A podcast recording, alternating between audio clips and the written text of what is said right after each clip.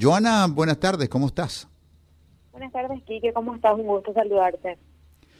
Bueno, Joana, yo quería hablar hoy con Rafael del, del tema, digamos, tu tema, como dicen los abogados, subsumido en el tema del, del Frente Guazú, porque Rafa, yo en mucho tiempo no he visto cómo, al igual que hoy el, el PLRA no disimula sus, eh, sus reyertas internas y sus fracturas expuestas, creo que cada vez a una intensidad menor el Frente Guazú está mostrando sus líneas divisorias internas, ¿verdad? Porque incluso me decían desde adentro hay consenso pleno para que el Frente Guazú camine detrás de la candidatura de Joana. Sin embargo, por el camino, este Lugo cambió de caballo, dijo, no, nos quedamos con el nuestro y, y se, se frustró el proyecto y se ve a figuras del, del Frente Guazú de un lado y de otro, ¿verdad? Carlos Filisola por un lado, este, Esperanza Martínez caminando con el proyecto de Joana y del otro lado, detrás de la ligustrina, se le ve a los caneses, padre, hijo, y a Sicto,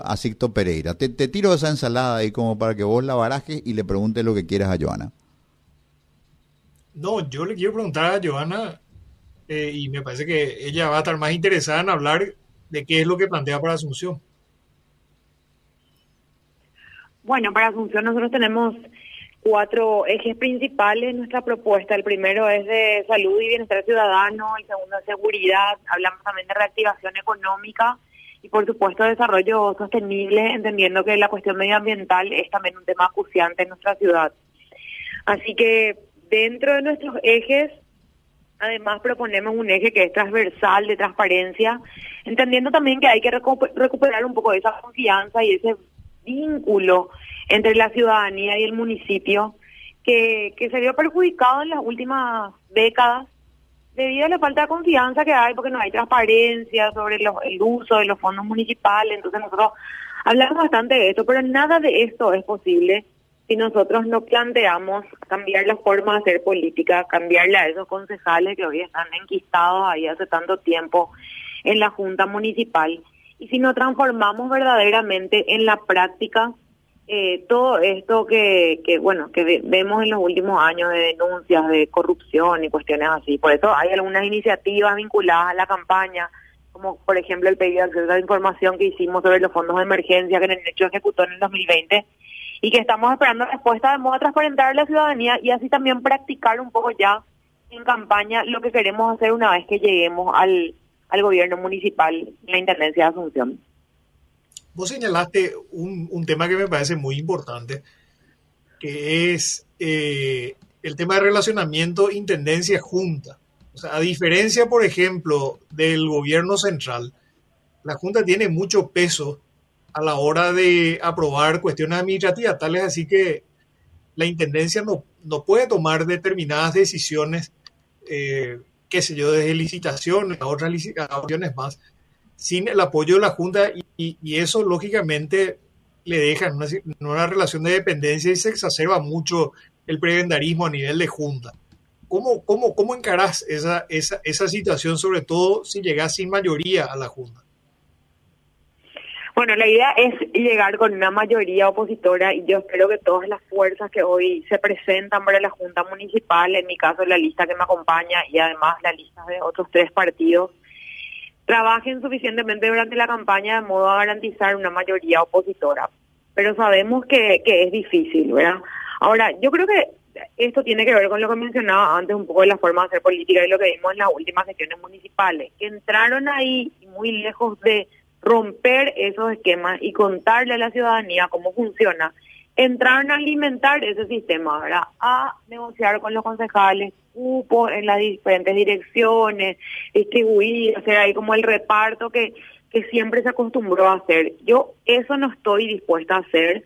Eh, incluso ayer mencionaba algunos detalles de mi propuesta en, en otros medios respecto a, por ejemplo, convocar a jóvenes que fueron formados fuera del país por la BECAL para que formen parte del gabinete municipal, priorizar la presencia de técnicos en ese gabinete y entender que esto no está atado a ningún tipo de acuerdo y que el primero que quiera condicionar la aprobación de un presupuesto de una licitación que es necesaria para los servicios que la ciudadanía hoy necesita, nosotros lo vamos a transparentar. Y ahí es donde yo veo una falta absoluta de, voluntad de los últimos intendentes Porque esto fácilmente se puede se puede contarle a la gente, hoy a través de las redes sociales manifestar lo que haya que manifestar, pero definitivamente no, eh, digamos, entrar a hacer esa, esa negociación desde el principio, sino instalar las políticas que queremos hacerlo con la ciudadanía, fomentando el, el presupuesto participativo, transparentando y sobre todo al ingresar al municipio hacer una gran auditoría que creo que es necesaria para un diagnóstico en qué estamos.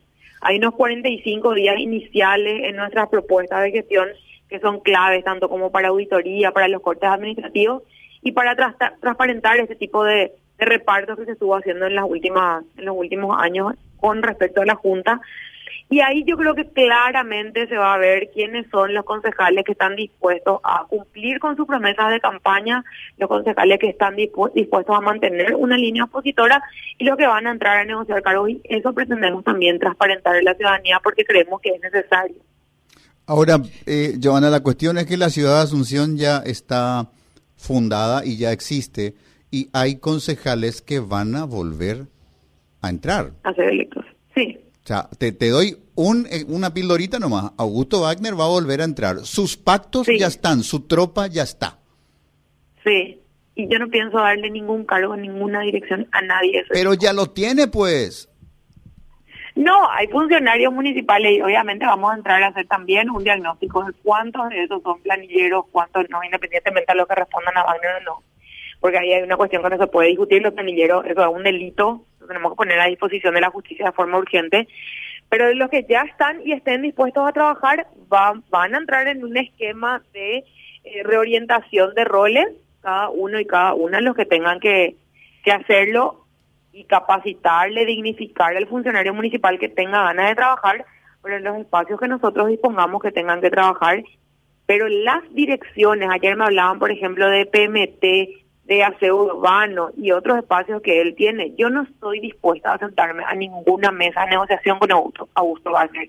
Y me encantaría saber si los otros candidatos a intendentes están en la misma posición de decir lo mismo no voy a sentarme. Es un voto del cual yo prefiero prescindir y hacer esto que comentaba, transparentar hacia la ciudadanía cuáles son las exigencias de este señor a la hora de votar presupuestos, licitaciones y todo lo que pasa por la Junta, para que la ciudadanía sepa y entienda finalmente quién es quién en este juego. Creo que ahí hay un rol fundamental de comunicación que hay que hacer para contarle a la ciudadanía cómo funciona, cómo es que siempre se operó, como se dice, a nivel de la Intendencia y de la Junta, eh, y bueno, pero, repito, ¿verdad? Me encantaría saber si los otros candidatos a intendente están en la misma posición que yo. No voy a sentarme, solamente voy a sentarme con concejales que tengan actitud de oposición verdaderamente.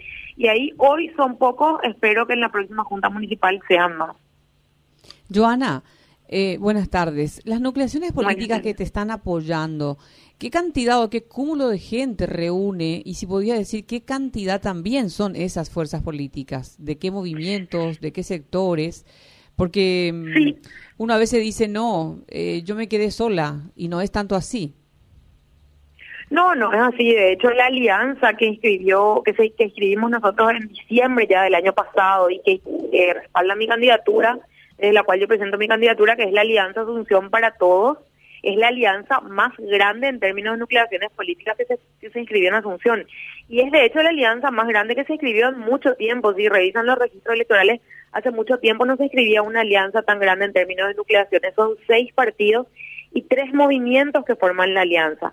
Además de esos seis partidos y tres movimientos que conforman la alianza, hay otros tres partidos que respaldan mi, mi candidatura, el Partido Amplio, el Partido de la A, el Partido Revolucionario Febrerista, y además el movimiento Cuñapo y que se sumó la semana pasada también con una declaración pública de apoyo a mi candidatura y sumamos así 13 nucleaciones políticas que, que nos acompañan con cuatro listas a concejales respectivas, la propia de la alianza y tres más. Esas son las nucleaciones con las cuales además el sábado pasado en un evento que realizamos en la escalinata antequera firmamos acuerdos programáticos sobre estos ejes que yo mencionaba al principio y sobre algunos proyectos concretos que queremos emprender para Asunción.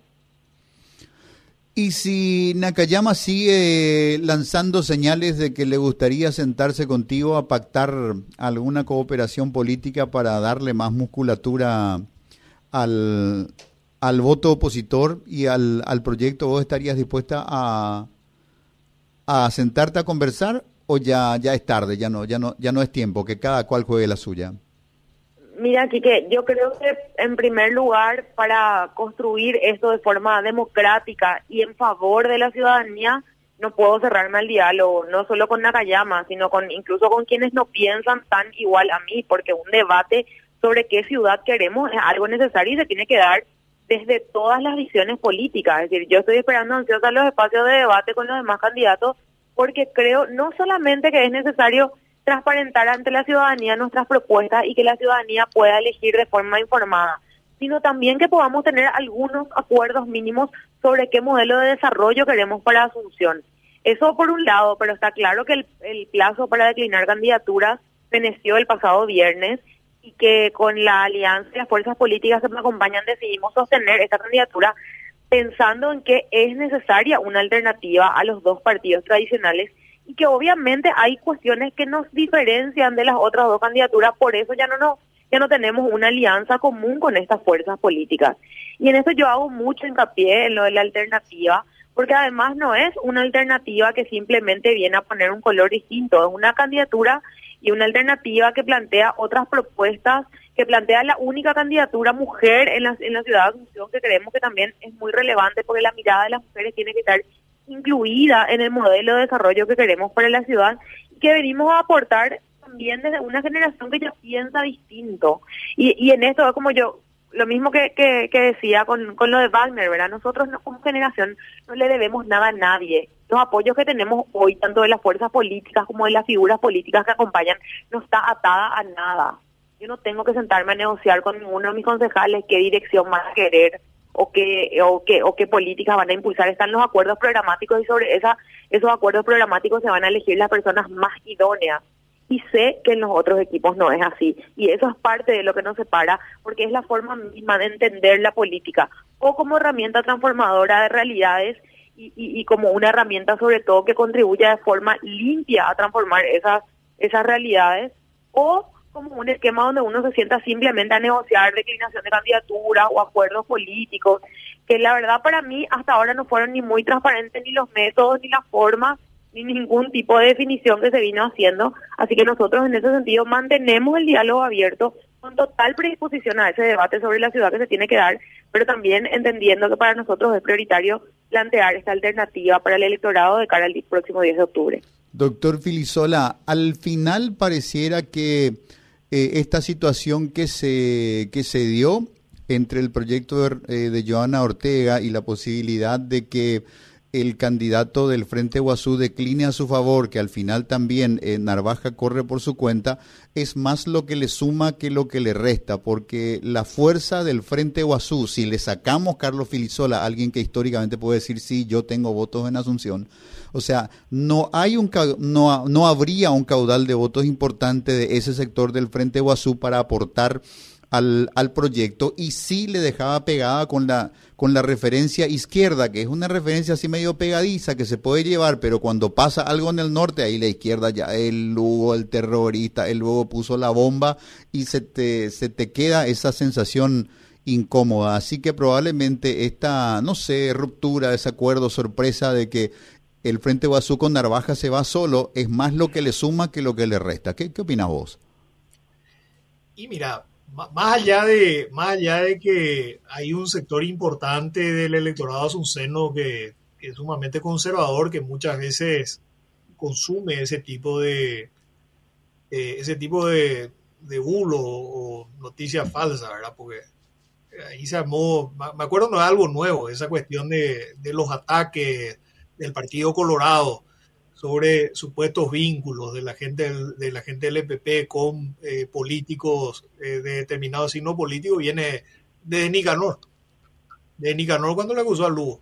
Así que no, no, no, es, no es ninguna novedad. Ahora, yo creo que más allá de eso, eh, la gente, el comportamiento del electorado de Asunción varía bastante.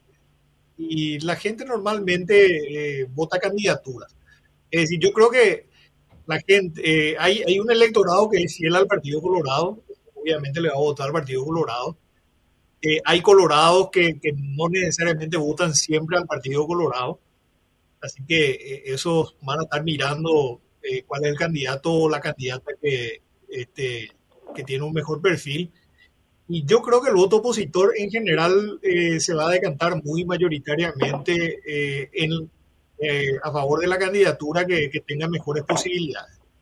el voto útil siempre es una realidad. Yo creo que al final la gente hace, hace voto útil. Fíjate, en las elecciones pasadas, por ejemplo, la candidatura de Mario Ferreiro fue la candidatura que se instaló, hubo otras candidaturas y esas otras candidaturas en, en, algún momento eh, tenían un, eh, tenían un porcentaje importante, pero al, final no, no, fueron representativos. Mario igual ganó con, un escenario dividido, vamos a decir. Así que yo, yo creo que finalmente una candidatura de la oposición se va a terminar consolidando y va a ser mano a mano con el Partido Colorado.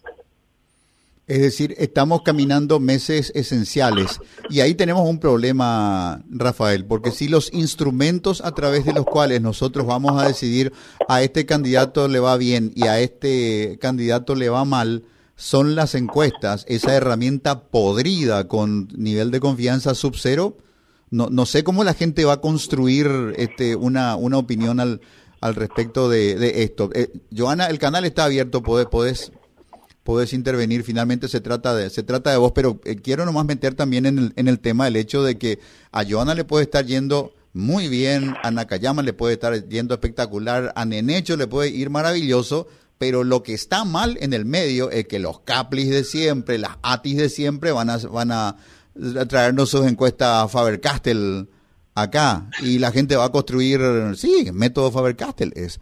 Este, claro, vamos las últimas elecciones que son un ejemplo de esto, ¿verdad? Eh, planteaban una diferencia del 30% que terminó siendo del 3% y ahí uno ve cómo las encuestadoras juegan un rol verdaderamente nefasto en la definición de candidaturas. Y lo otro es que al final es una fotografía del momento, acá sobran más de 60 días de campaña y hay realidades que podrían ser todavía muy cambiantes respecto a las tendencias.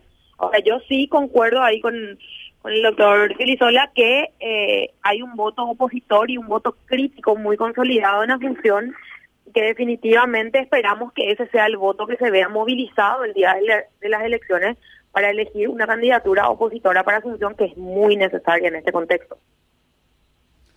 Joana, muchísimas gracias. Por supuesto, tendríamos muy, muchísimo más que, que, conversar. El momento es interesante. Sos una interlocutora muy interesante, pero el tiempo nos mata y los auspiciantes quieren escuchar sus avisitos, así que vamos a hacer una pausa en este punto con, con mucha gratitud por el tiempo que nos dedicas.